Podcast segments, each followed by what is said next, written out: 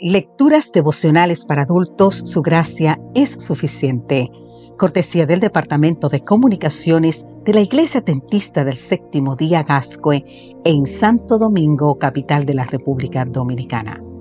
En la voz de Sarat Arias. Hoy, 4 de agosto, cadenas por coronas. Leemos en el libro de Filipenses capítulo 1 exactamente los versículos 12 y 13 Quiero que sepáis, hermanos, que las cosas que me han sucedido han contribuido más bien al progreso del Evangelio, de tal manera que en todo el pretorio y en todos los demás se ha hecho evidente que estoy preso por causa de Cristo. Las dificultades y adversidades no deberían ser un obstáculo para la realización de una vida con propósito. El rey David fue un simple pastor de ovejas. Colón era hijo de un artesano. Cervantes fue un soldado raso y Lincoln era hijo de un pobre leñador. Demóstenes, que había sido tartamudo, llegó a ser el mayor orador de Grecia. Beethoven se quedó sordo y siguió creando sublimes melodías. Miguel Ángel fue frágil y pintó y esculpió las figuras más sublimes. Susana Wesley fue madre de 19 hijos. Sin lavadoras automáticas ni pañales desechables, fue la maestra de cada hijo, entre ellos John y Charles, que lideraron grandes movimientos religiosos de reforma. Fanny Crosby, ciega casi desde su nacimiento, nunca se resignó. Nunca se resignó por las cadenas de la oscuridad y compuso muchos signos. Más que impedimentos, las piedras pueden transformarse en peldaños para alcanzar la cima. Pablo quería llevar el Evangelio al oriente, a Asia, pero Dios cerró las puertas y lo dirigió hacia Occidente, a Europa.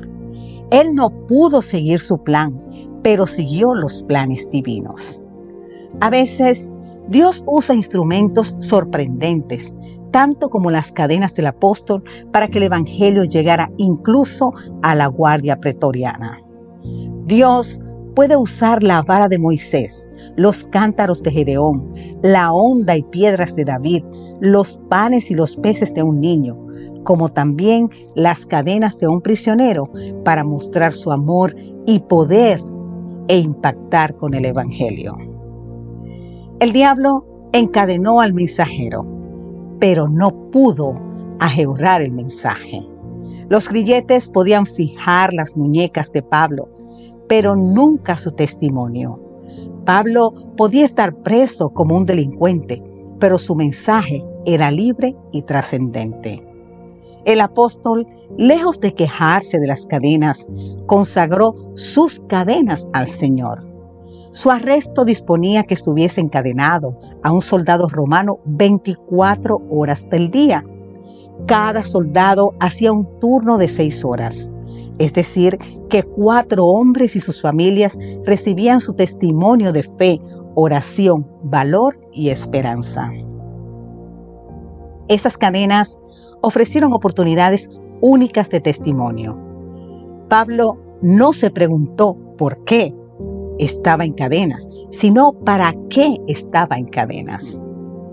Pablo se regocijaba de lo que Dios haría en lugar de quejarse por lo que Dios no había hecho. Querido amigo, querida amiga, cada uno de nosotros tiene sus cadenas. Tú tienes las tuyas y yo tengo las mías. No importa cuáles sean, Consagra a Dios tus cadenas provisorias y temporales.